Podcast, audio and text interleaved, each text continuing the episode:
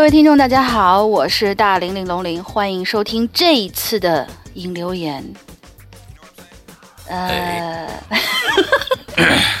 我们差点又崩了。我本来还想说，呃，大家那个，我觉得没有必要这样的去戏弄听众了啊。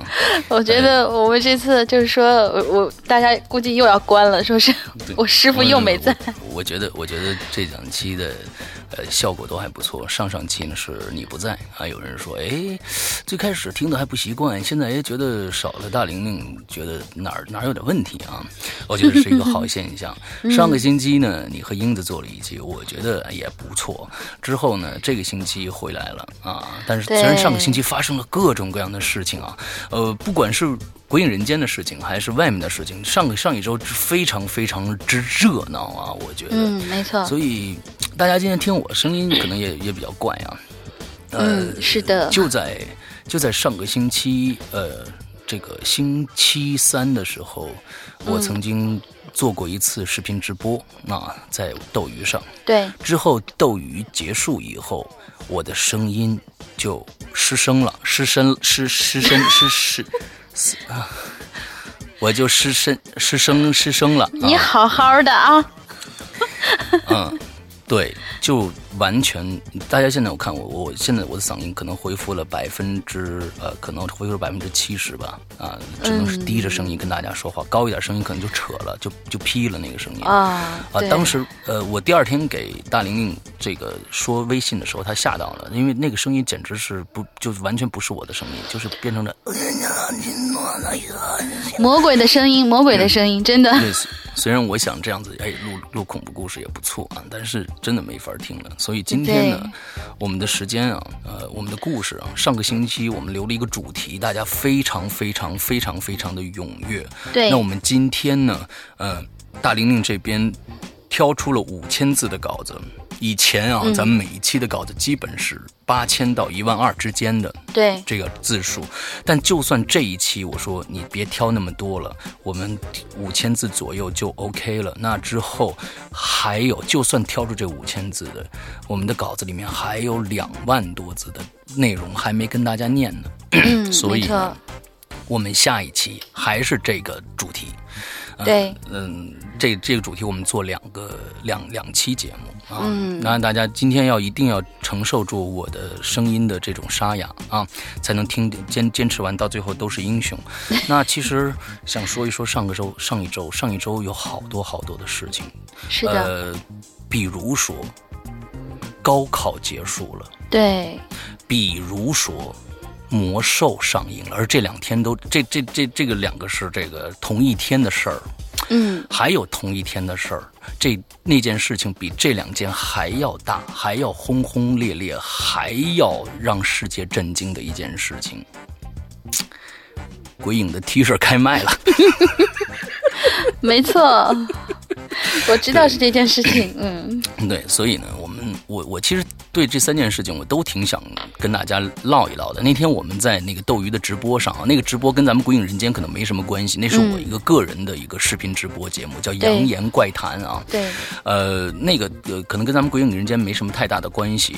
但是呢，我在那期节目里边，我也说了很多关于这个前两个啊，这三个我都说到了。其实我我对高考这个事儿，每年都有高考结束的这一天啊，这一天就好像我觉得是全国的有那么呃。一小撮人，这一天好像得得到了人性的释放一样的这样一个天，这这这样的一个日子。嗯，呃，我就在想，我九六年考考大学，我九六年的时候高考完了以后，我是一个什么样的状态呢？其实我当时对高考完的时候，我我有一个特别特别深的一个感触。当时我回去，有很多人都是烧书撕书啊，啊，对这个这个中国的应试教育的不满呢，的就开始发泄。但是还还有很多人，除了烧书撕书以外。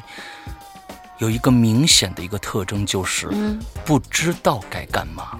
对我当时就是这样的一个状态，就是我考完试了以后，我想撒欢儿，我想让自己爽，我想让让让让天下人都知道我现在的心情有多么多么的。开开心，我我管他考多少分，我已经考完了，我再也不去碰那些数理化这些东西。我是理科啊，我再也不不去碰数。啊，你是理科生吗？So，嗯，我是文科生。嗯，我是理科生啊。大家现在我干的都是文科生的事儿，但是我是理科生。天哪！对，完我我再也不去碰那些东西了。但是，我想抒发这些感情，我不会了。这个其实真的就是中国应试教育带来的，给给给孩子们身心带来的一个非常非常惨烈的一个一个感受，就是我不知道该怎么玩，我该我什么怎我我去怎么玩才能表达我现在的心情呢？我才能爽到自己呢？对，当然不能去这个啊，大家知道吧？嗯。不能那样的，对，呃，你要怎么爽啊？嗯，对，所以大玲玲当时是是一个什么样的感受？我。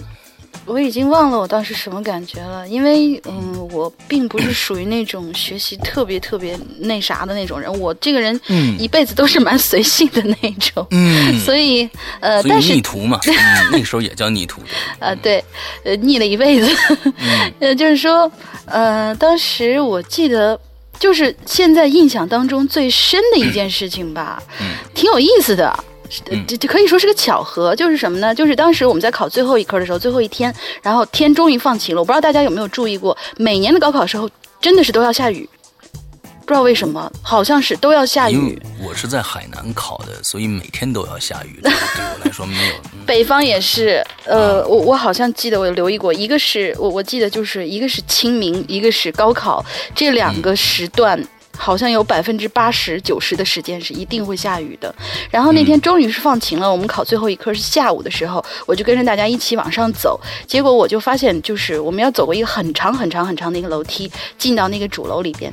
结果我就抬头我瞄了一眼，就是我是很随性的瞄了一眼，然后说：“哎，可能有人就是什么报纸啦、杂志啦，还有就是那种，呃，网络媒体什么的，想要报道一下高考这个情况吧。”嗯，可能就是前边有一些人在架着机子在拍，然后我就扫了一眼，我说哦，这种东西也要报道吗？真是的。然后我就走上去了。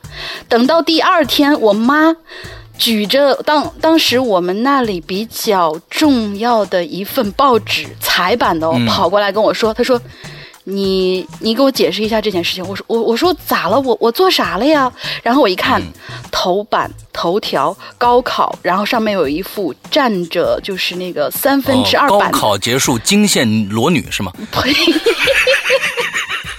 这是你是很随性的一个人嘛，对吧？我没说错，你是很随性的一个人，所以可能。但是高考的时候要穿衣服好吧？要穿战甲好吗？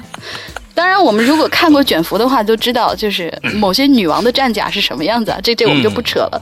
然后占占有那个报纸三分之二的部分的一张大彩照，正中间，唯一唯一一个看镜头的人是我啊。哦，就是我我感觉就像是一个特写一样，我说啊，这这这这怎么回事儿？等一下，这个这个 这个张图片上有很多很多人，对，有很多很多人。然后只有你一个人，只有我在看镜头，是直盯盯的看着镜头。OK，这张镜头，这张照片上，你的你的篇幅占了多少？我不知道占了多少，我我已经忘了占了多少了。但是就是说是很明显，对，很扎眼的一个人，就是说所有人都在低头看着楼梯往上走，只有一个人是直直的盯着镜头的。啊，然后就是我。OK OK，这个事情让我印象非常深，就是关于高考，嗯。嗯，那每年的高考都有解，都会解放一一部分的孩子，但是呢，这个解放的这个，其实我觉得，呃，人生刚刚开始啊，那你们其实这个初中啊、高中啊那种那种呃被被迫式的这种呃已经结束了，主动式的应该开始了，那一定要珍惜。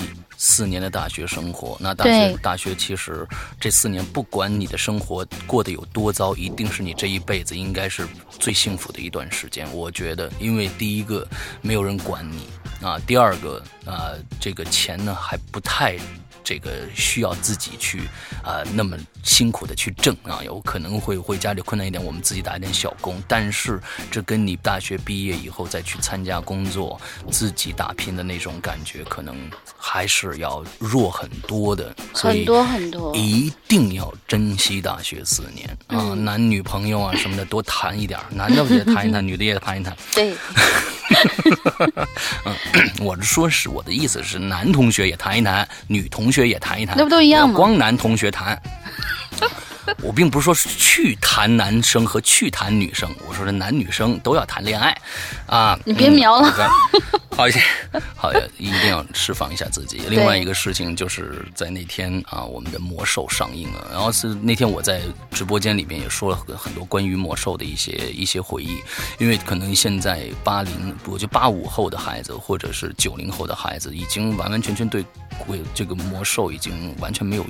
没有概念了，因为这是一个实在太庞大的一个一个一个支系了，肢体了。对，它里面有各种各样的呃需要你去了解的东西啊，不管是文化也好，还是各种各样的技能也好啊。因为我我我玩了几年，但是我不算是资深的这个魔兽魔兽的玩家，嗯，但是在玩魔兽那几年的时候，真的是非常非常的快乐，因为我们整个公司都在玩魔兽，嗯。呃，每一个人都每天晚上下了班啊，有的时候因为我们经常加班，有时候一加到两点多。呃，没加班的时候，呢真的就是去去刷副本了啊，一起去刷一个什么什么副本。所以那时候那段时间特别快乐。现在好像找那些快乐已经找不到了。现在魔兽的这个呃。游戏里边，我我在我那个服里边，现在还去看一看。我我现在都到一百级了，但是我只有八十五级的法师，还有一个七十级的这个猎人，大家可能不要笑话我。完之后。我在魔兽世界里面就就孤身一人的，很少有人出现了啊，那个那那种荒凉感，尤其我我又是部落的，我跑到奥格瑞玛主城的附近的沙漠里面转悠啊，我人真的很少，只有一些 NPC 在那站着，呃，觉得嗯，这是一个大国的一个一个陨落的感觉。但是随着电影出现啊，我们又那天我是跟呃周德东老师还有季风啊他的助理，我们还还有我爱人一起去看的这个电影啊。从里面找到了非常非常多的回忆，而而季风是一个绝对绝对骨灰级的资深的玩家，他魔兽的小说都看了好几遍，所以嗯，跟他在在聊的时候有很多可聊的点。那我们又找到了一些那个时候共同的回忆。我觉得现在的大家在玩，比如说撸啊撸什么之类的这些游戏，我我已经不知道了，我已经不玩了，嗯。这个时候，你们你们的战队那些成员可能是呃，有时候可能会是最亲密的朋友，虽然可能没见过面，但是一定要珍惜这样的友谊。对我觉得特别好。嗯，呃嗯，龙玲玩过什么网游吗？呃，你没听我全程都是属于蒙蒙叉的状态吗？好吧，好吧，好吧，好吧，好吧，好吧。我是我是啊，不跟你们这种人这种人聊天，很很无趣的。嗯，我是属于不不不怎么玩游戏的那一种。这就是能玩《植物大战僵尸》，我觉得都已经对我很了不得了。嗯，那你是玩植物还是你是玩僵尸呢？好，不聊这个话题。嗯，好，那个那个，嗯，最后一项啊，就是比这个高考结束和魔兽上市上映都都要刺激，都要都要轰轰烈烈的一件事情，就是对的对的对的这个限量的 T 恤，嗯，在呃。高考结束那一天，六月八号的凌晨，应该算是凌晨吧，就开卖了。那不是开卖，是开始定制了。嗯，我们这次呢，全部是以定制的方式啊，呃，并不是说你付了款以后就能啊，我们就会发货了，是这样的一个，呃，一个一个方式。那我们其实是从。这个呃，VIP 群里边卖这件衣服的，我们一直说的是，我们只在 VIP 群里边做这件事情。嗯，但是好像呃有很多的朋友，我终于知道了那个，我终于知道了那个网坊间流传的这个如何不加会员就可以订购到这这件 T 恤的这个方法了。就是他们就是托关系啊，托关系啊，托这个是会员的朋友代买。嗯。明白吧？代买，我觉得这个啊，虽然官方不支持，但是也可以。对，对对对，我觉得挺好的。就是以前可能你不认识很多很多会员，由由于他帮你代买这个 T 恤，可能还会呃让我们的鬼友之间的感情比较是的，是的，加深一些。我觉得是好事。是的，嗯，是的，嗯，感谢呃支持鬼影的这些朋友。我觉得这件事情对对于鬼影来说，呃。不能算是一个我们在想方设法的一个怎么说，就是一个盈利的一个目的啊。嗯，主要是这件 T 恤实在是太炫酷了，因为我看到这个设计图以后，我真的是太喜欢了。而且这几天我穿着这件衣服回到了老家，我天呐，回头率暴增啊！尤其是我后边背后 T 恤背后啊，背后太帅，巨帅无比，酷无比。完了之后，呃，我我觉得这件 T 恤。真的是值得大家去珍珍藏的，而这这这件 T 恤，这是一个系列 T 恤，这只是这三个系列 T 恤其中的第一件。对，第二件我们会在七月份开始发售。嗯，另外呃发不是发售是订购，也是订购。我们第三件也会在八月份开始订购。那我们这首款就是文昌帝君。如果大家想了解，去我们的呃新浪微博上具体了解一下各种各样的详情。呃，真的，我我我现在特别想为这件这。这件 T 恤做广告，为什么？因为实在太炫酷了。是，嗯，请大家，如果我们现在是通过微店的方式在购买，那请大家在购买的时候，因为我们的呃这个呃，因为微店大家都知道，你你要想。想聊天的话，你可以直接跳转到另外一个微信上去跟他跟跟我们的客服来聊天。聊我们的客服是谁呢？我们的客服就是晴雨。嗯，晴雨的工作时间，因为他必须早睡觉，他的身体他十点钟必须睡觉，所以呢，他的工作时间是早八点到晚十点。对，在这个期间，他可以回答你一些问题。嗯，但是其实我们在这这些问题不外乎就是说，哎，我们这个什么时候能拿到啊？呃，我们这个。衣服的这个，嗯，这个分男女款吗？我们这个衣服，嗯，颜色是什么样的呀？就是这些问题，还有就是说，呃，衣服的大小问题。其实我们这些问题全部在我们的这个微店的这个详情介绍页面里边写的非常非常清楚了。是的，所有的我们想到的所有大家可能能问到的问题，我们全都写在那个页面里边去了。对，请大家购买的时候一定看清楚，因为我们这是个订购的一个衣服，并不是现在有现货了。为什么是限量款？今年只订这一次，对大家。订了多少个人？定了多少件儿？这个件儿的颜色是黑的还是白的？最后你这个店件儿的这个号码是什么号？都是一一对应的，没有重复的。也就是说，仅此一次，再不会生产了。所以呢，请大家真的是，呃，第一个，我觉得把握好这个机会。嗯嗯，这以后再印不知道了啊，不知道什么时候了。是啊，嗯，对，而且我们这次的全新设计太炫酷了。另外，第二。第二个就是说，请大家如果自己去买的时候，比如说超出了服务范时间的范围的，你自己一定要看看我们页面里边那些文字，写的非常非常清楚。我们的订购的是这样子的，我们订购十天，我们九号开始订购，一直到十九号结束。十九号结束以后的十天后，你能拿到 T 恤。就是这个样子。十九号的十十天后，也就是二十九号左右，你就会拿到这件 T 恤了。所以，呃，大概的详情就是这个样子的。是的，嗯，我我觉得我应该是表述的非常非常的清楚了啊。嗯嗯，所以嗯，大家如果非会员的，可以去找找会员，看看帮帮忙什么的。不过，重点来了，重点来了啊！大家一定要注意听这儿。如果你是非会员，或者你是会员，都无所谓啊。你还有一个机会得到这件 T 恤，也就是通过我们的微博抽奖的方式。今天是周一，我们会在中午十二点到两点之间发出一条有前面啊这个这条微博的文字前面有“鬼影抽奖”四个字的，记住啊，“鬼影抽奖”。四个字的这样的一条微博发出来之后呢，这条微博发出来以后，大家可以去转发并艾特三个好友，就有机会获得我们的限量版 T 恤。而这个活动我们将进行三天，所以说到星期三的中午的时候，我们就结束掉了。结束以后，我们会抽出两名幸运者啊，两名幸运者啊，呃，获得这次的我们的 T 恤。到时候我们会有人专门会跟你联系，问你喜欢什么颜色啊、要什么样的号码这样的一个流程。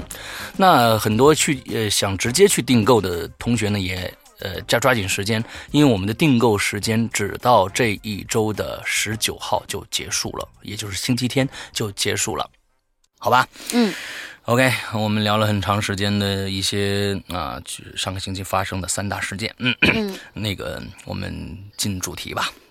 好，这次的引流言主题为什么大家引起那么多共鸣呢？其实我觉得 真的是呃，因为大家都是从那个时候过来的，对吧？嗯，哪个时候呢？童年，哦对，同废话。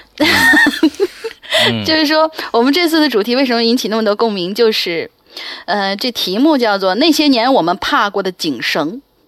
井里头的绳子啊，前半句大家自个儿慢慢想，就是要扒一扒自己耿耿至今的童年阴影。哦，其实呢，就是说每个人的童年总会有那么一些东西成为了你的阴影，可能是电影、电视剧、动画片，也可能是一本书、一个故事。这道阴影让你在很长很长的一段时间里都夜不能寐呀、甚至影响至今。所以我们这次来聊聊那些最原始的恐惧，也就是恐惧的根源。我们这次的话题提供人就是令余生同学。OK，对林医生，李余生前天在西安啊、他去西安玩了。嗯，嗯，对。好，那我们就来今天的话题吧。第一个话题来好，第一个第一个留言的个留言人。就是需要提示一下大家，我们这次可能就是说，我们每一篇的这个篇幅可能都会比较短，因为我们要做下一次长篇，要照顾到，呃，师傅最近这个是吧，嗓子不舒服，所以我们这次是老年人应该照顾一下。嗯，不唠不唠不唠不唠，只是太累了。就是说，我们这次是短篇版，所以没有听到稿子的同学们，你们不要着急，可能下一周的时候你们就可以听到你们的长篇稿子了。我们这次真的有人留的非常非常长，一个故事可以讲五千多字，太棒了，简直是，嗯，五千多字的意思就是说，我们平常的政党节目的一集的时间。对对对，差不多。好，我们第一个留言的同学叫做 这 上一次被英子姐炒得很红的一位同学啊，周迅鲁树人同学。嗯嗯，嗯，他说：“Hello，我又回来了。刚刚听完英子姐读完我的故事啊，感觉棒棒的。话不多说了，开始讲故事吧。这个故事呢，我一直憋在心里面，没有跟任何人说过。呃，我知道啊，就算说了也不会有人信。可它确确实实的发生了。这个故事挺奇幻的，但是并并没有在我的童年留下什么阴影。可是呢，却让我的童年和其他孩子的童年有了些许的不同。好了，话不多说，故事呢就发生在我六七岁的时候。我呢是在十岁的时候才和父母一起搬到了城市里，之前都一直在周边的村子里生活。这一天呢，跟往常一样，我跟一群村里的小孩儿一一起在村口玩儿，玩的正开心的时候，我就发现村口马路对面的马路上有个老头儿正朝着我们这边走过来。我就这么盯着那老头儿，因为他看起来跟一般的那个农村的老年人不太一样。虽然头发是白的，但并没有那种老态龙钟的感觉。我找不出什么形容词来形容他，想了半天，嗯、可能只有“道骨先锋”这四个字儿可以形容。嗯，那老头呢，在马路对面，对面看着我，我也看着他。他拄着一个黑色的拐杖，看到我正在看他，就笑了笑，冲我摆摆手。我也不知道为什么，居然就很听话的就就走过去了，走到他身边也没说话，就那么好奇的看着他。老头也不奇怪，就笑了笑说你多大了？：“听我现在这声特别适合配这个啊！听起来不像什么好老头他说你多大了？我说我一愣，然后就礼貌的回答：“我七岁了。”这老头点了点头，突然就叹了口气哎，你说人呐，这一辈子不过也就一百年。我当时还小，我我根本不懂他说这什么意思，于是就问：“您您不是这村子里的吧？你来这儿干嘛呢 我我我来接个人。？”说完，他就上下打量了我一眼，就说：“孩子，要不你跟我走吧，帮我干活去。”因为我总听妈妈说有人贩子这种事儿，我吓得就是一激灵，大叫着就跑回村口了。小伙伴们看着我突然消失，又哭着跑回来，就问你怎么了呀？我没回答，赶紧就跑回家了。那老头也没追过来，我也没在村子里再见过他。晚饭过后，我爸妈突然就出了门，并且让我在家别出去瞎乱逛。后来才知道是村子里的张爷爷去世了。村子里的小孩都被家长关在了家里头，谁都没有出去。再后来，我才知道这张爷爷有九十九岁了，以前抗过日，算是村子里年纪最大的人了。长大以后呢，我想起这件事儿，就想到我在村，我想起这件事儿，就想起我在村口遇见的这个神秘的老爷爷。他到底是来接谁的呢？让我跟他走，还让我帮他干活，这到底干什么活呢？挺奇怪的，好吧。嗯，故事讲完了，绝对的真事儿。最后祝愿鬼影越办越好，会永远支持的。哎，话说我的论坛账号为什么是等待验证会员呢？啊，这个我可以给这位同学解释一下，可能是我们的最近那个后台没有 没有及时的去打理通过你的验证会员，然后我们会去呃通知我们的旋转同学或者晴雨同学去后台看一下的。嗯嗯，好吧。嗯嗯嗯，老头不错啊。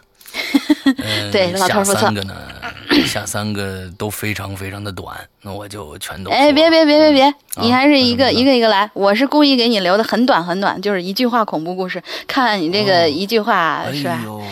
你看你逆徒多贴心是吧？啊，可说呢。好，来一个诗萌和这个 Lizzy 啊，下面这个鬼友叫诗萌和 Lizzy。嗯。讲一件长大以后听妈妈跟我说的事情吧。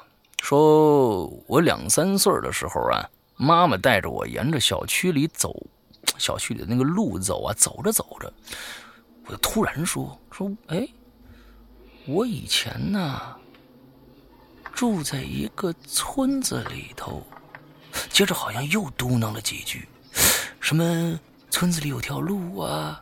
有几间什么房间呢？哟，我妈吓了一跳，因为我从小就住在城市里，从来没进过农村呢，怎么会说这种话呢？他就赶紧问我关于这个村子的事儿，但是我呢，当时就不说话了。嗯，这个事儿啊，我自己完全没有印象，我妈也就跟我说过一两次。我第一次听到的时候，真是浑身一凉，这莫非就是传说中的？前世记忆不成吗？有可能。虽然我对大多数的这个灵异事件保持这个怀疑态度，但是我相信人是有前世的。主要就是因为发生在我的身上的这件事儿吧。嗯，看来你是上辈子那什么的时候喝那汤啊没喝干净，所以就想起来一点点。对我，我我我觉得啊，我还是有能力念念下面两个的。哎，别别别别别别别，我们这次稿子本来就不多，给我留俩。啊好吧，好吧，好吧。好好好，嗯，下一个是腐乳拌豆腐同学，他说：“哎，要说童年阴影系列呀，这个名侦探柯南的黑衣人和我不信。”呃，黑衣人，我不信，没人对这张图没有记忆。没错，没错，就是说，一直追着柯南这些人，就是说，我们经典的这个大反派就是那个黑衣人，你甭管他是谁。然后他还举例说是，还有少包，也就是《少年包青天》里面的那个干尸啊、焦尸啊、夸一族祭坛什么的，还有魔方大厦。就是 O P 里那边那个鬼畜的笑声，还有霹雳霹雳贝贝有什么可怕？我觉得霹雳贝贝挺好的呀。嗯，然后还有香港的僵尸道长系列等等。最近呢，我看到一个看到一个翻电视台，发现没有台标的诡异电视节目故事，让我想起了很久很久以前的一件事儿。妈呀，他这一句里头没有标点啊！那个时候呢，我跟家人去青岛旅游，住旅馆的时候，晚上呢我睡不着，就打开电视，随便翻到一个台，放的可能是香港僵尸片吧。我我其实胆子挺小的，可我也不知道为啥就看到了那电视。剧情线基本上不记得了，就记得一对僵尸不断的追着一主人公一群人乱咬，最后他咬住主人公的一个大白胖子队友，那胖子队友就变成了僵尸。然后呢，就是有这么一组镜头，那个胖子在镜头远远的地方爬起来，僵直着站立，然后双手直立，嘣嘣嘣。我我觉得不应该是嘣嘣嘣，应该是咚咚咚的往前跳。嗯，大白胖子嘛。开始呢，只是一个 白色的影子在晃，可能越来越大，我就有些不敢看了，就把脸给捂住了。可是过了一会儿，这这电视里好像就没有那种嘣嘣啊、咚咚咚的声音，我就偷偷的透过手指头缝去看，结果呢，就看到那胖子的大脸整个糊在了电视屏幕上，一双眼睛翻着白眼看着屏幕外头的我。于是我就叫了一声“妈呀”，就跑回到床上捂着被子裹了一晚上。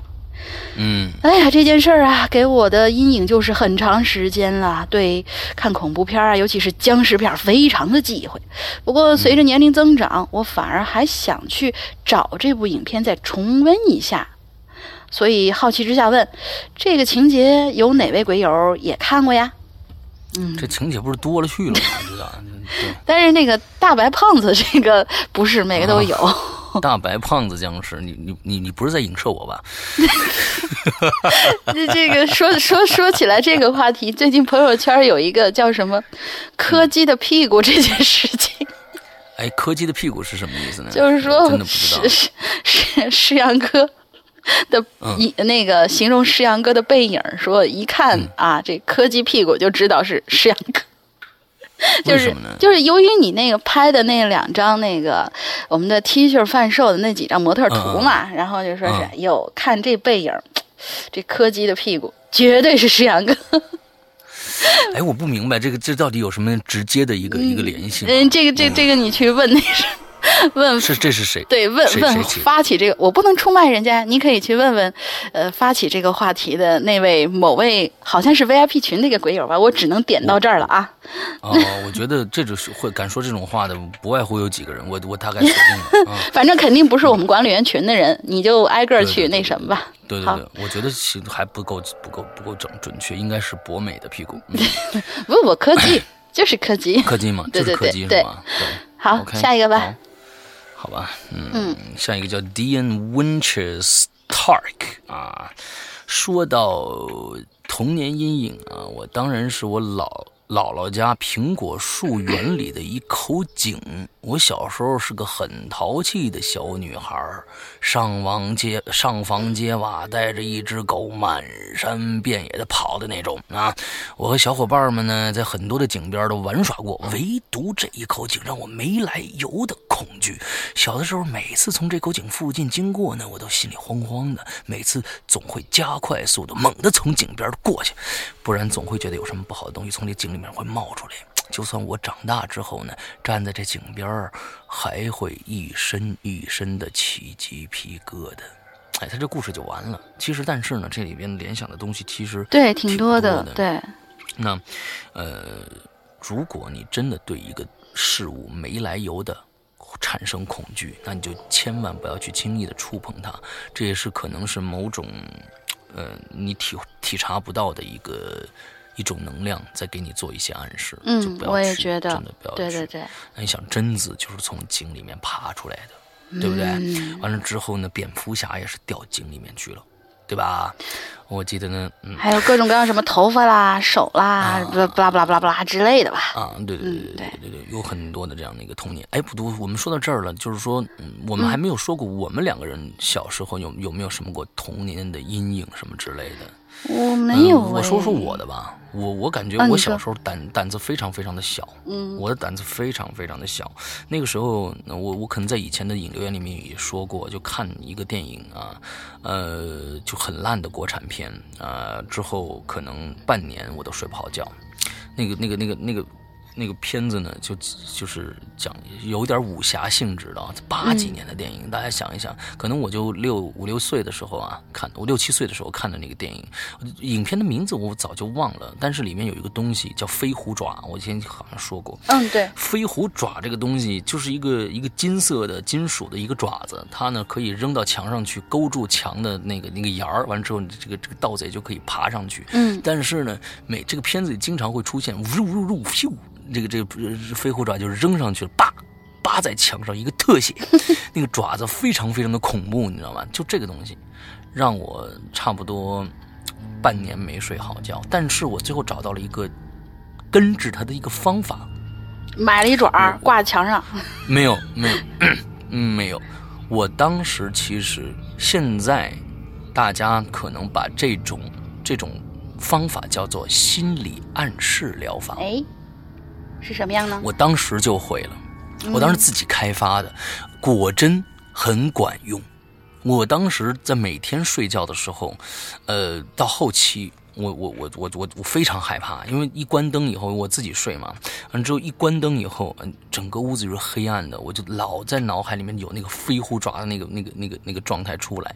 当然后不光飞虎爪，后面还后期还看过各种各样的早期的八十年代的一些警匪片，那里面有一些挺恐怖的一些桥段在里边的，比现在的牛逼多了。我跟你们说，嗯，所以到时候怎么办呢？我就想了一个方法。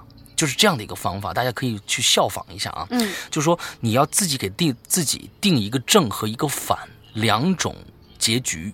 嗯，定两种结局，一种是正的，就是说我今天晚上没有做噩梦；另外一种结局是我今天晚上一定会做噩梦。这两种结局，你在睡觉之前，你告诉自己，我我今天不是这个结局，就是那个结局，但是。我假如说是一个正的结局的话，我第二天会过得非常非常的开心。我是这样子的一个设设定啊，我会我我会这样给自己这样的一个设定。当然，这种设定大家可以去随意去设定，可以试试看。当然，我觉得小孩子可能有用，对于成年人来说，他可能就不管用了。当时我是小孩子自己，我就给自己做这种这种心理暗示疗法，哎，真管用。那个时候就是随着随着这样子，嗯，就。噩梦就就就少了，就不做噩梦了。完了之后就睡得很踏实了，你就把那些不好的东西就淡忘掉了。哦，大概是这个样子。好吧，理科生的世界我们果然不懂。嗯哼哼哼。好，你你小时候有什么？我小时候好像，呃，童年阴影嘛。嗯。呃，是就就童年阴影就是我的母亲。喂，拜托。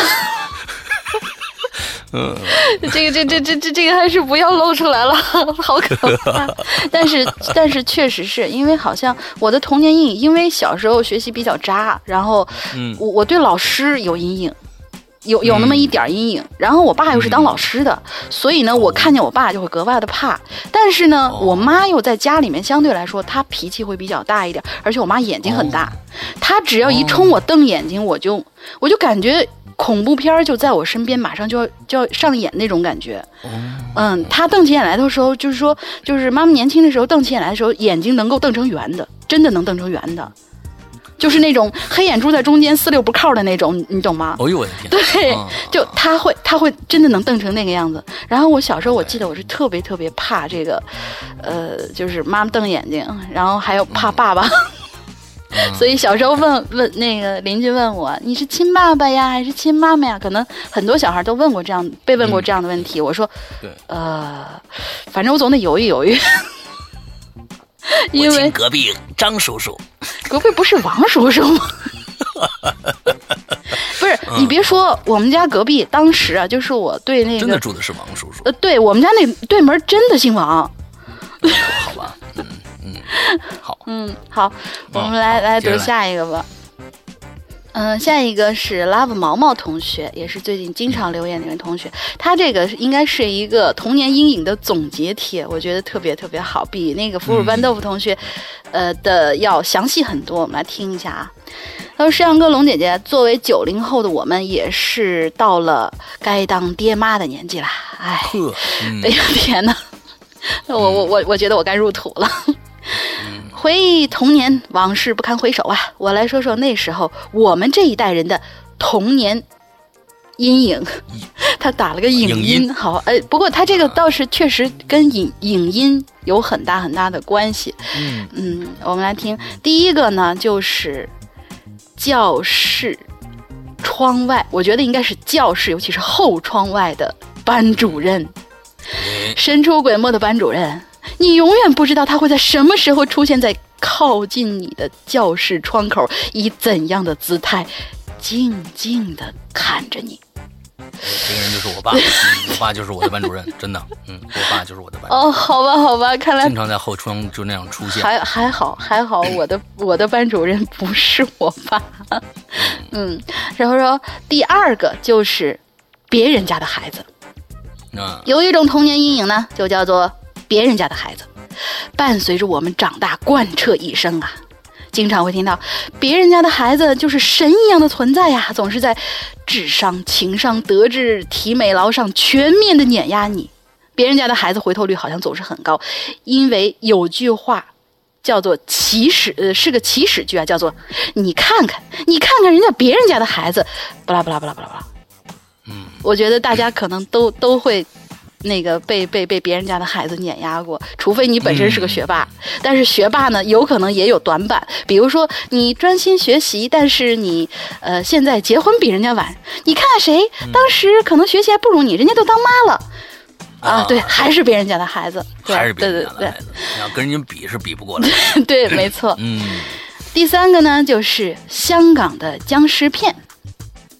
记得刚上一年级的时候，在隔壁叔叔阿姨家看了香港的僵尸片儿，里面穿太监的僵太监服的僵尸死而复生，一跳一跳，头还能三百六十度的旋转，因此连续几个星期吓得半夜不敢上厕所，把头死死的捂在被窝里。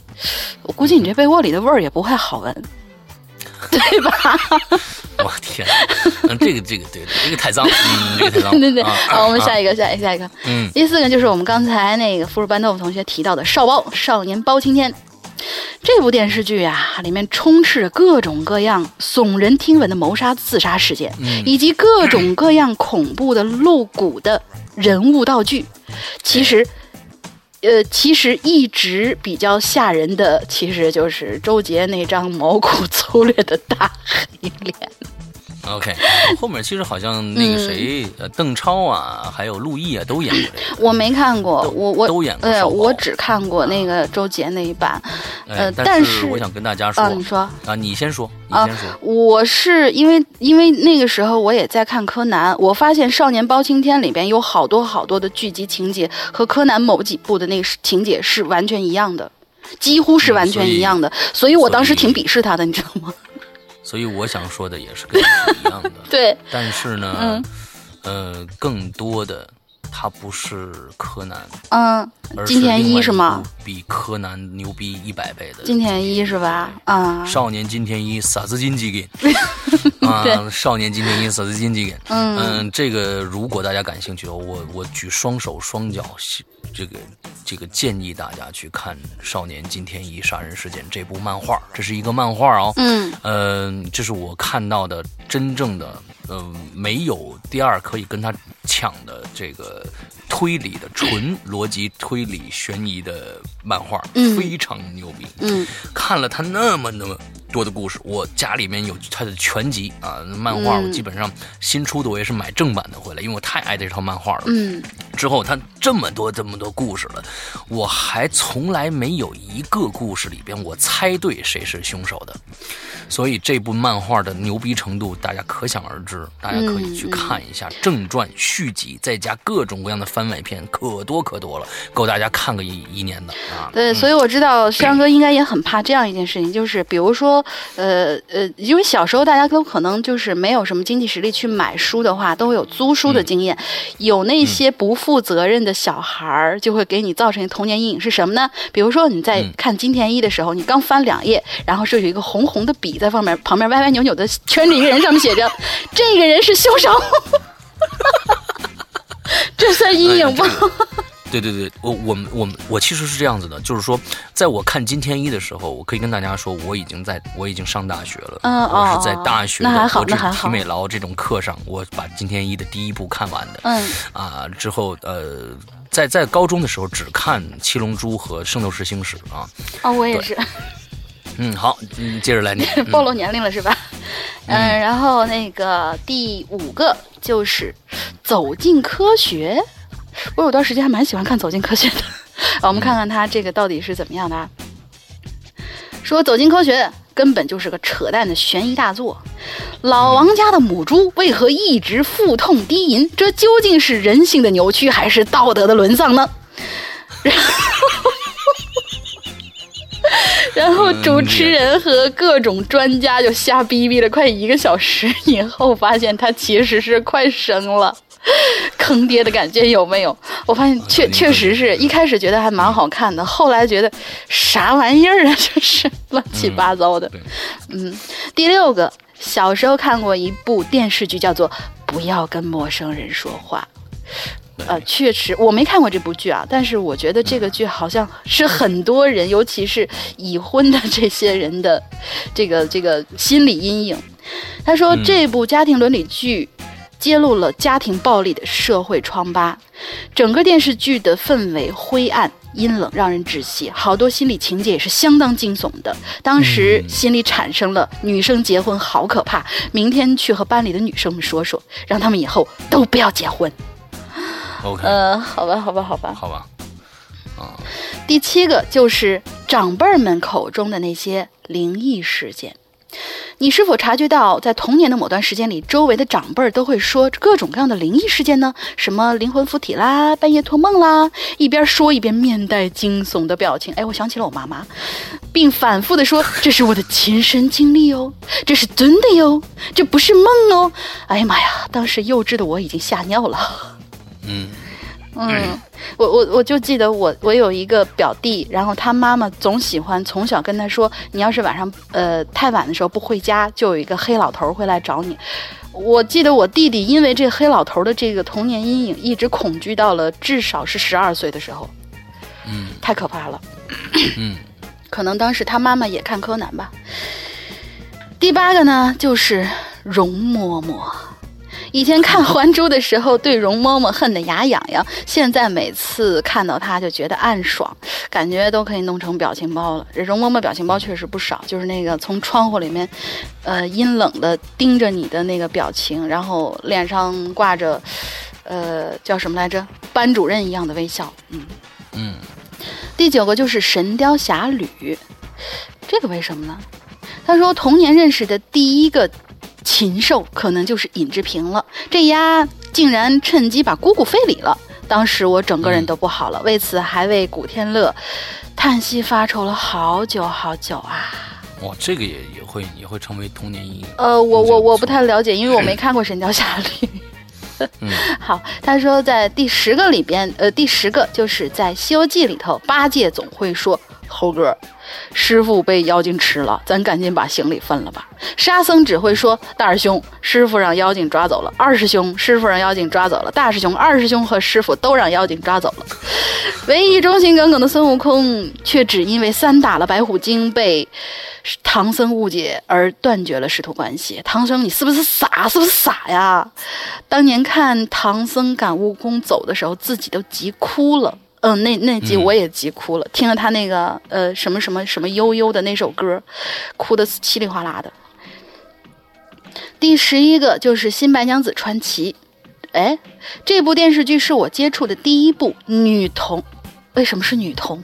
对呀、当然我也觉得是女童题材。哪有我也觉得，哪有因有为？因为许仙是女的演的呀，嗯可可是我觉得她演的很好啊。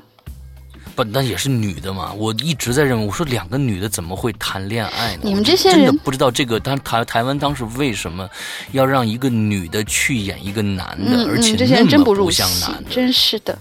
但是你翻过来想想看，因为后面有好多好多人去翻拍《新白娘子》的时候，真的换上了男人去演的时候，你会觉得，哎呦，不舒服。反正我是不舒服。嗯，对，因为因为因为这个许仙已经变成娘娘娘娘腔了呀，对啊，所以许仙已经被算是阴影刻上一个娘娘腔算是阴的这样的一个符号了。对对呀、好吧，好吧。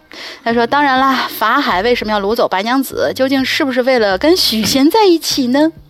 小青当了那么多年灯泡之后，有没有一时嫉妒心起，想故意陷害姐姐呢？又或者小青早已情系法海？嗯，我从来都不会这么想的，我是个正经人。嗯嗯，这个我觉得你脑补这些内容的话，你应该去看青蛇。哦对，青蛇把这些东西解释的很清楚。嗯嗯啊，反正言归正传吧。当年的白娘子喝了雄黄酒现原形的那一段，你还记得吗？许昕当时就晕过去了。要是我在现场的话，哼，指不定也吓吓尿了呢。然后第十二个黑白娘，呃，不是什么黑白娘，啊，黑白娘子传奇是吧？经常黑猫警长你能念成黑白娘子传奇啊？黑娘子传奇是吧？嗯好吧好吧新黑娘子传奇，啊可以，可以，可以，可以，这可以有。嗯嗯，黑猫警长》这部片子，其实啊，跟《葫芦娃》等应该归为最经典、是最优秀的一类，但毫无例外，所有让人印象最深刻的都是母螳螂在新婚之夜吃掉公螳螂的那一集，没有例外。我觉得我在对这个动画片的童年阴影，还有其中的一个就是那个什么，那个那个大，大雕吗？对对对对对，那个大雕，对，然后大雕挺可怕的。对，那那那个那个影子，哇，这真的是阴影，因为它老是以影子形式出现嘛。对，嗯一个白色的一个一个大的斗篷嗯。对对对对对，那个其实真的挺恐怖。对。然后第十三个，想想我应该还没有上学时候看的《力王》，这个我我没听说过就我也看过，啊、是什么东西嘞？嗯，是一个非常无底线的一个 B 级片，香港当年拍的一个 B 级片，就是一拳打爆你的头，一拳打爆你的脑袋，你信不信？真的可以哦。哇、那是我我想起来那手撕鬼子，估计这就是前身了。嗯、记得那是一个夏天，好多人躺在我舅舅家的凉席上面看。你舅舅家凉席好大呀！当最后的大 boss 变身撑破衣服的时候，我吓哭了。那那那你看那个绿巨人的时候，你可怎么办呢？老妈立刻把手中的扇子挡在了我的面前。哦，一个那个刀给脸。对，力王是当年呃，大家就是当年大家只只只对一个东西忌讳，在中国还没有觉得血腥暴力嗯。是另外的一种极端，然后大家只是说，哎，有时候会从从外面租租录像带回来的时候，很小的时候租录像带回来的时候，爸爸妈妈要先检查一遍啊，我来看看，拿来来，什么东西啊？看一下，哎，看完了。啊，没有脱衣服的镜头。啊，你去看吧。其实会吗呃也，当就是就是那个时候那个时候啊，啊，并不是说我的父母是这样啊，我的父母也不这这样。就是那个时候的父母好像都这样，嗯 好吧，好吧，嗯，也也也还好，也还好。嗯我父母对我在这方面还是比较那个什么的，比较信任的，嗯，对还有一些略长大以后看的香港靠的片是什么东西嘞？就是就是恶心呐、或者是一些就是其实就是就是限制级的电影啊，就是呃带三的那种是吧？嗯、其实它里面就是血腥、暴力、恶心的东西对呀、比较多一些。对呀、对呀、吧但是香港分级的话，不就是三级片？其实包括血腥暴力嘛是绝对三级片，嗯对。他说是魔胎，还有千年魔界、人蛇大战云云，这些都是我天，你看的好杂呀，这个我都没看过 这些都是小时候看的啊。啊。说了那么多，有没有勾起诗阳哥哥、龙鳞姐姐和大家的童年回忆呢？刚过了六一节，祝两位主播和大家端午快乐。虽然没有粽子，但是还是要祝福，还是要有的。嗯好，谢谢。这个这个这个帖真的是挺，我觉得他这这个呃，Love 毛毛是一个呃。挺会感受生活的一个孩子，哎对他他对他的生活他是有感触的，他能写出这么多东西来，居然走进科学。老老王家母猪为何一直腹痛低音？这究竟是人性的扭曲还是道德的沦丧？这些话他都能记得住，我觉得这是非常棒的。嗯，对估计是因为太雷了，你知道吗？太累了，太雷了，简直是这这这这种话。你说不是？他电视台怎么能编得出来呢？就这样的话，怎么能过审呢？哦，我有有更更恐怖的，嗯，还会有更嗯，恐怖的。对对对，好好好，好吧，我们接下来来下一个下一个啊，尹晓峰啊，下一个听众叫尹晓峰，诗歌杨哥龙姐好啊，看到这个标题不禁感叹。作为朋友口中的女汉子，我也还是有特别怕的东西的。这个东西就是蚯蚓。这个好像也曾经是我的阴影呢。但这位同这这位我我以前讲过，我说这位同学我要认识你，终于找见同伴了。哦哦哦，对对，我我你讲过对什么蚯蚓侠是吧？每次看到蚯蚓呢，就会感到头皮发麻，浑身不自在，瞬间感觉身上有上千只蚂蚁在爬一样。其实呢，最初我也是不怕这些东西的，在我记忆中呢，是从小学二年级往后才开始害怕的，往前都是可以一把抓在手里的。让我对蚯蚓产生恐惧，是从一次去去我舅舅家之后才有的。那是夏天的一个周末，因为舅舅家呀离我们家不远，走路呢都才要半个小时啊，所以我就跑去找表弟玩去了。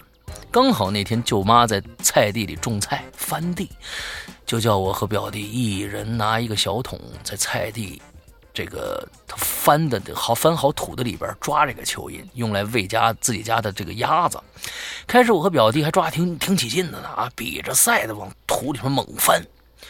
因为我舅妈说呀，谁抓的多，抓的大就给抓的大啊，谁抓的多抓的大就给买雪糕吃啊。忽然我就看到舅妈刚翻地土，刚翻的土。有一个大蚯蚓，于是我就一把伸手过去抓起了那个蚯蚓。但是抓起来以后，我就后悔了。为什么呢？因为我的手给扎了。哎，开始以为啊是抓到石头尖上了，啊，我松手一看，吓到我马上将蚯蚓给扔了，因为那只蚯蚓长得。异常的大，差不多有大人的拇指那么粗，在蚯蚓白色环节处还长了很多的白毛。我的手就是给这些白毛扎着了。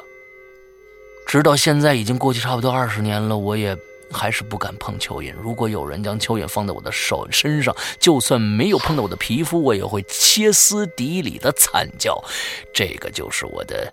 小时候的阴影，你这成精了吧？我感觉已经，我觉得是成精了。这不，我觉得那你抓那个那个应该不是蚯蚓吧？这蚯蚓怎么怎么能有那么粗，手指头这么粗，完了还有白？对，我觉得你有可能抓的是嗯某种毛毛虫，或者说就是咱们说的那个千足虫，也就是马路，它还有可能就是它它的那个身上长的那些须子什么的，还有可能比较硬，有刚毛什么的会勾伤你的手。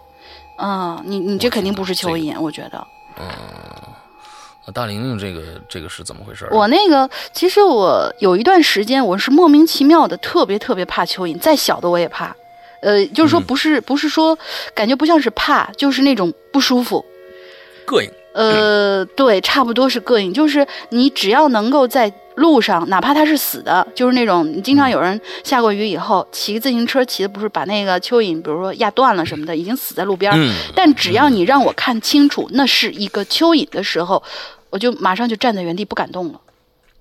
哦。就就就定在那儿了，怎么都不敢动，不敢过去。然后就是有一股寒气从脚底下一直往头上冒。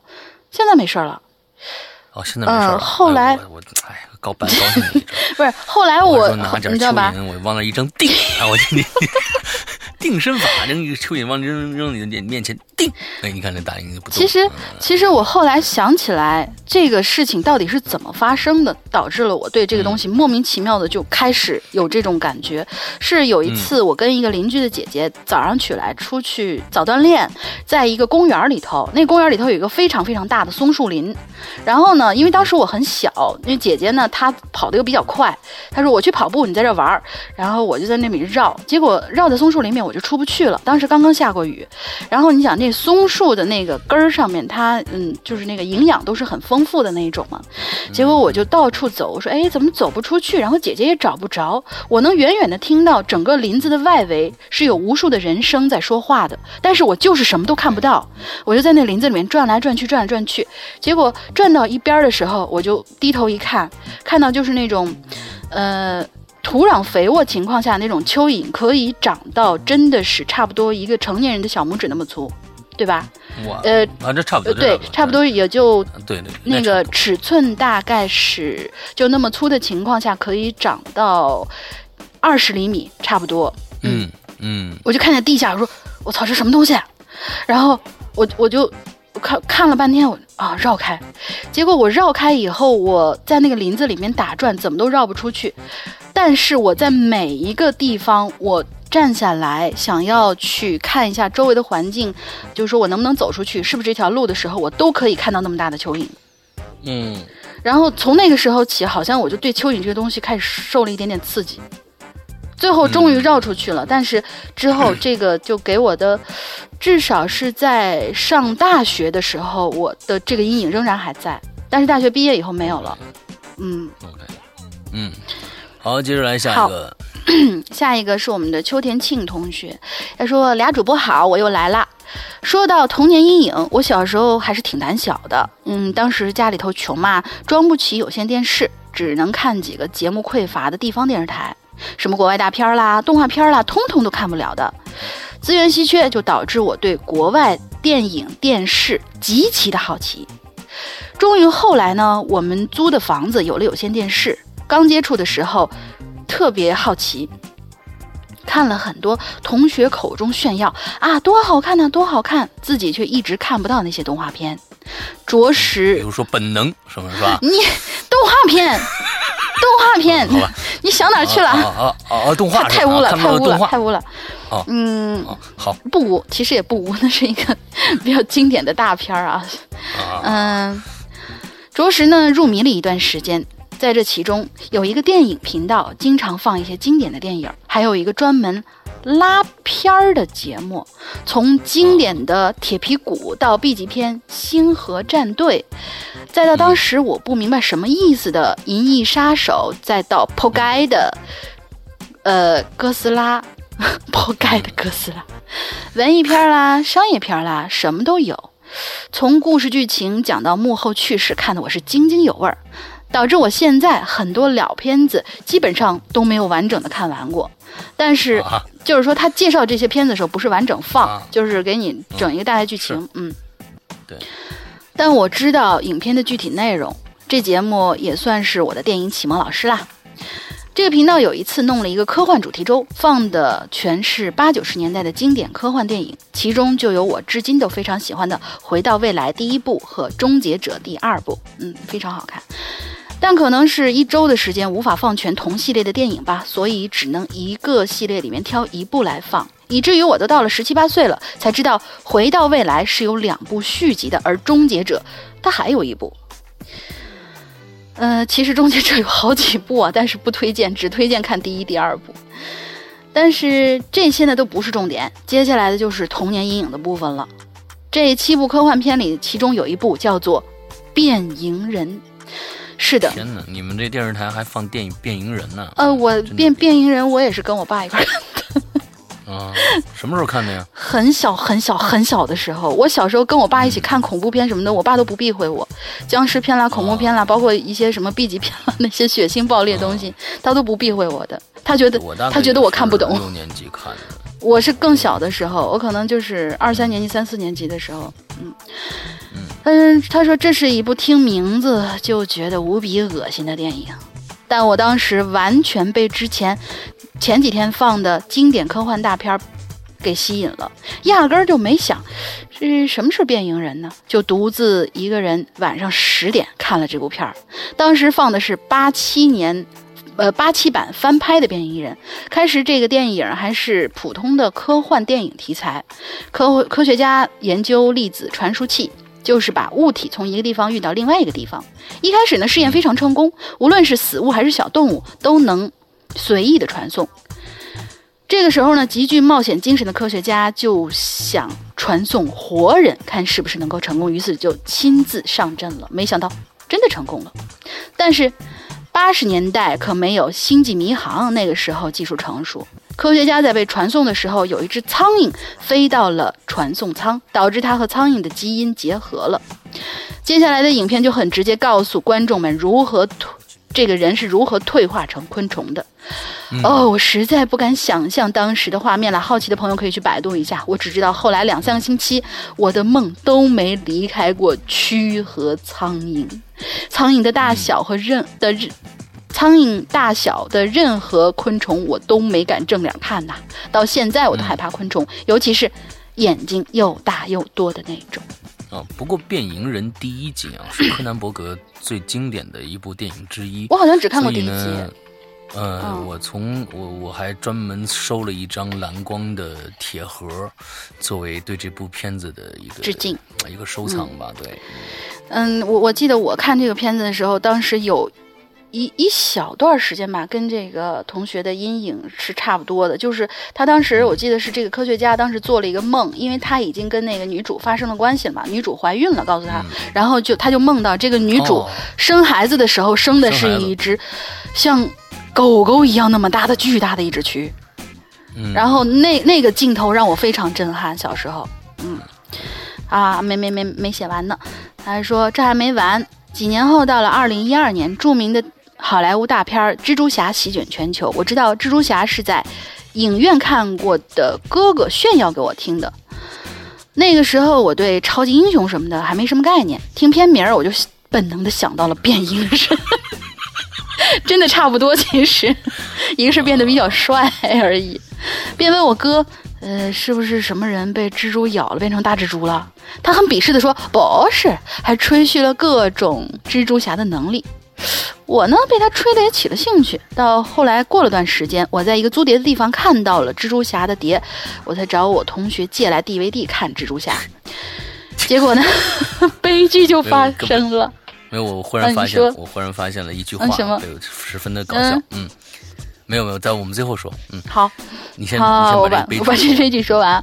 悲剧发生了，也不知道哪个缺了大德的，把这人形蜘蛛人的碟放进了蜘蛛侠的封面里头。看开头就觉得这不对呀，这画风不应该是好莱坞大制作呀。果然，这片基本上跟变形人是差不多的呀。说的是一个蜘蛛侠的漫画迷被一个蜘蛛咬了，没变成蜘蛛，变成了蜘蛛人，是真的蜘蛛人哦。我都感觉这片的化妆和变异人是一个团队的，如此默契。反正反胃了两三个星期，哎呀，看片需谨慎呐。嗯，对对对，现在我们有很多片都是这么着啊。好吧，好吧。蜘蛛侠上面写人形蜘蛛人啊，完了之后还有什么这个就是这个蜈蚣侠，其实里面是人体蜈蚣。我去，不至于的这个。呃，对对对对，嗯，刚刚看我看了一句话，完了之后我觉得特别有意思啊。你这个念过去以后，我就忽然呃就就把这个话又重新念了一遍，我觉得特别有意思。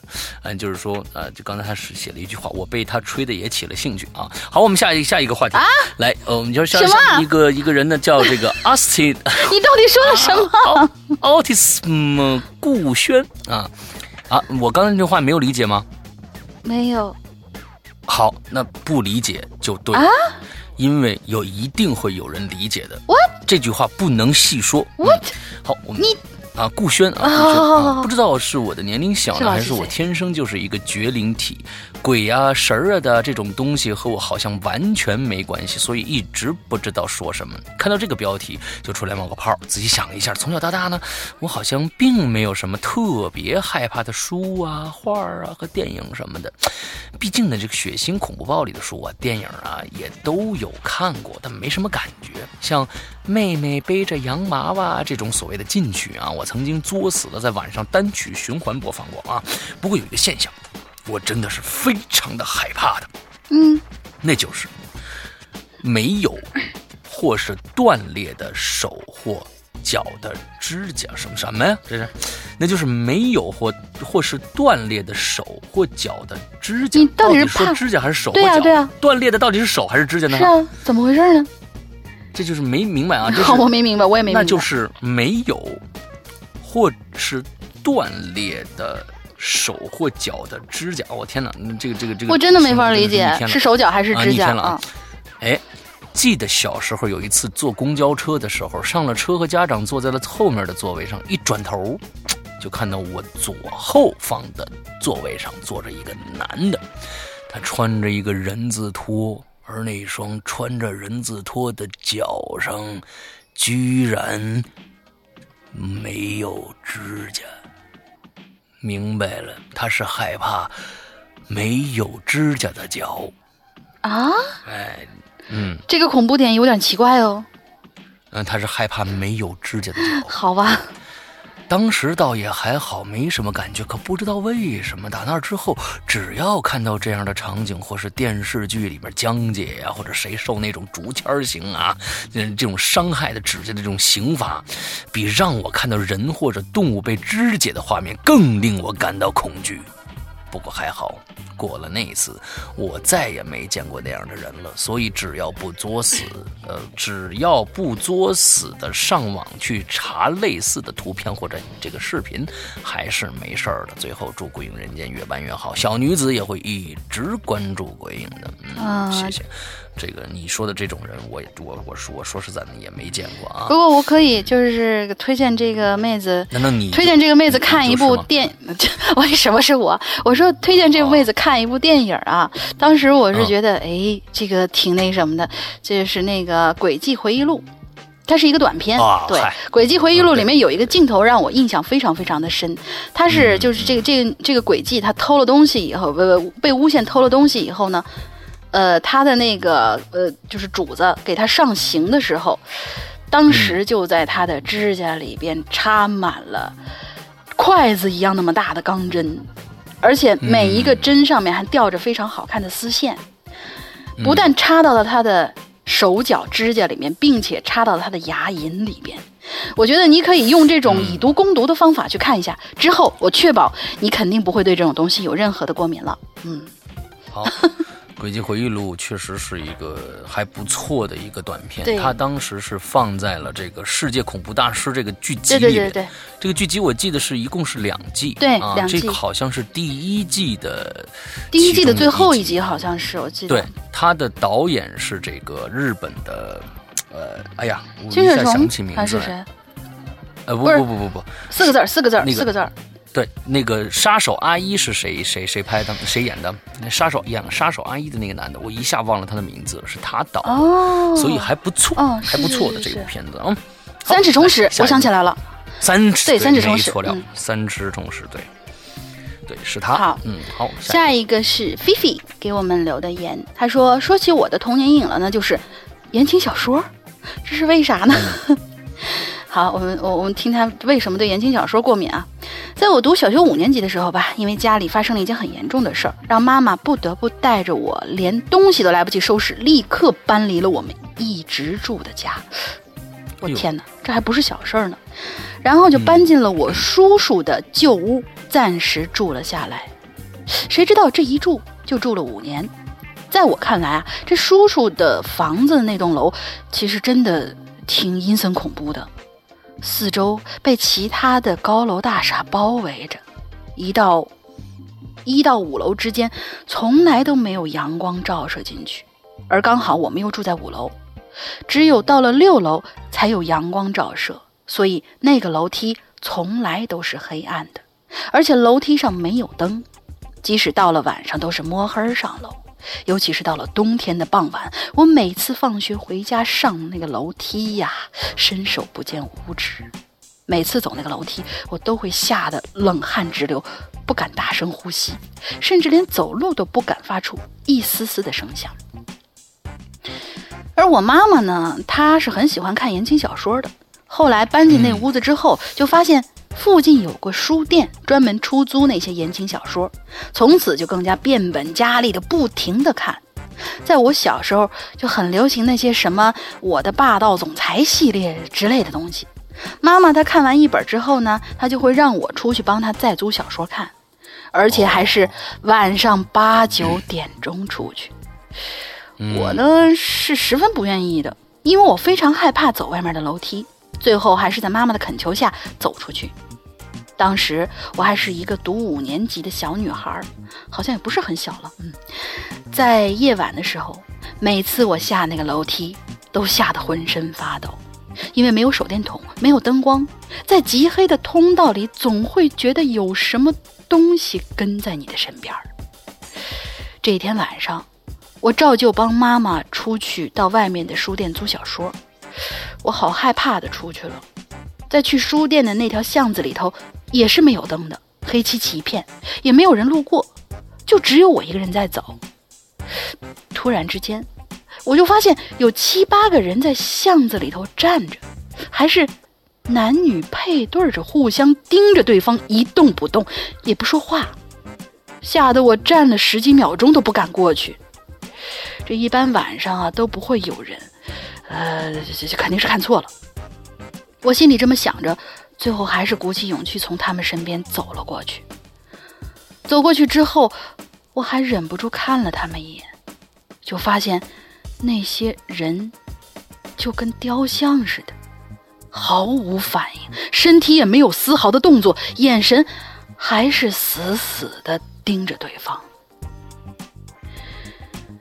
啊，还有一次，照旧是夜晚出去，从书店回去，走楼梯的时候，走在二楼的时候，突然就，二楼有一户人家的门跟觉得，二楼有一户人家的门跟平时不一样，于是我就摸黑走到人家家门口看了看。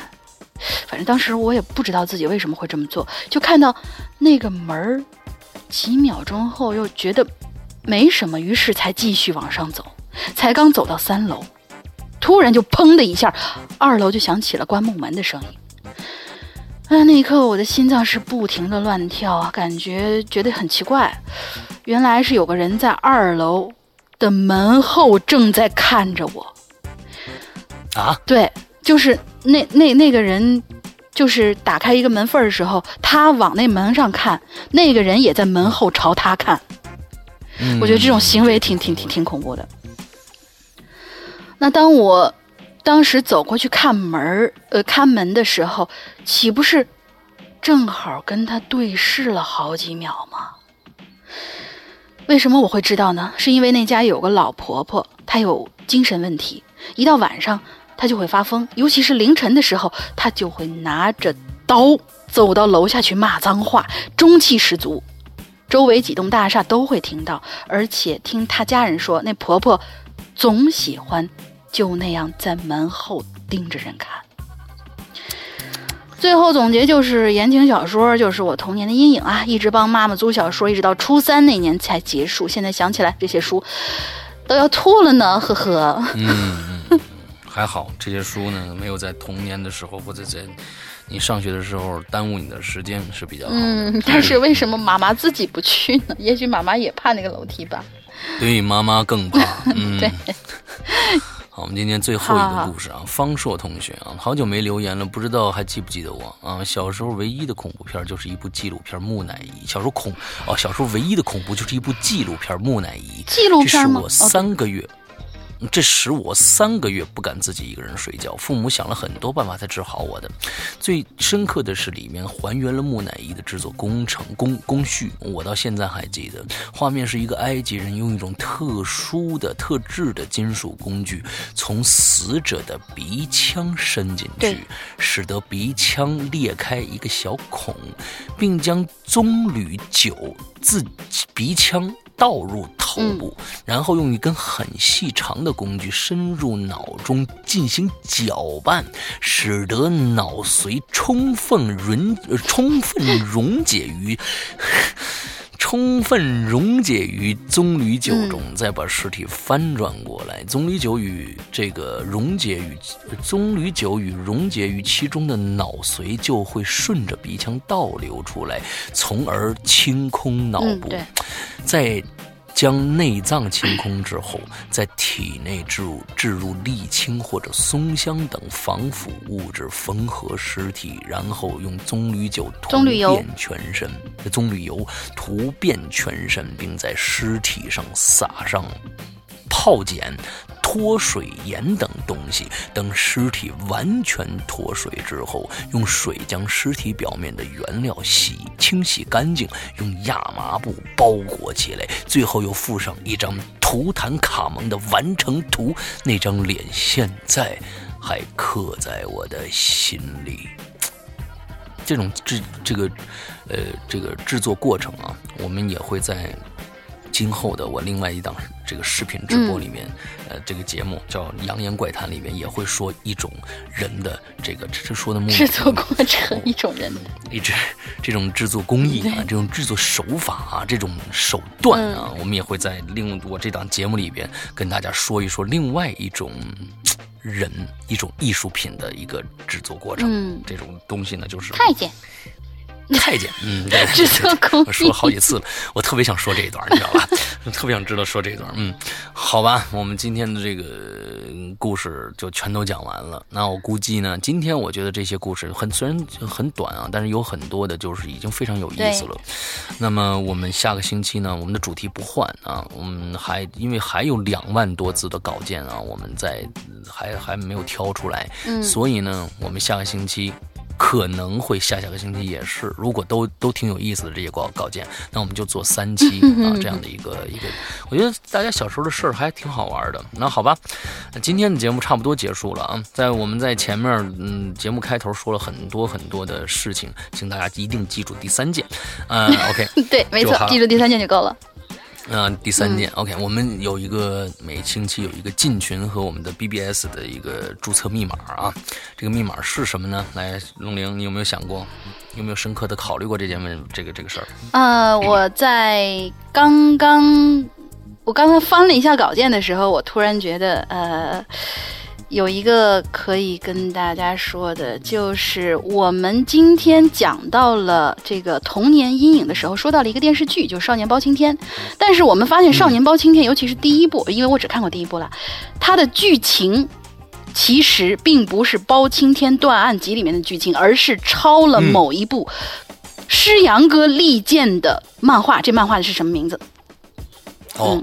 写写全名也行，或者写写那三个字的名字也可以啊，对，都可以，就可以进我们的 QQ 群和我们的这个论坛注册这个 BBS 了啊，嗯，BBS，OK，好吧，那差不多这样的今天的故事就讲到这里啊，请大家去关注我们的各种各样的平台，嗯，师傅嗓子辛苦啦，搜索“鬼影人间”都可以搜到我们“鬼影人间”啊，好吧，今天的嗓子真的是嗯比较疲惫啊，嗯，对，不是状态不是特别好，但是这种词。性的声音，大家是不是非常喜欢呢？啊，老大爷赶紧休息。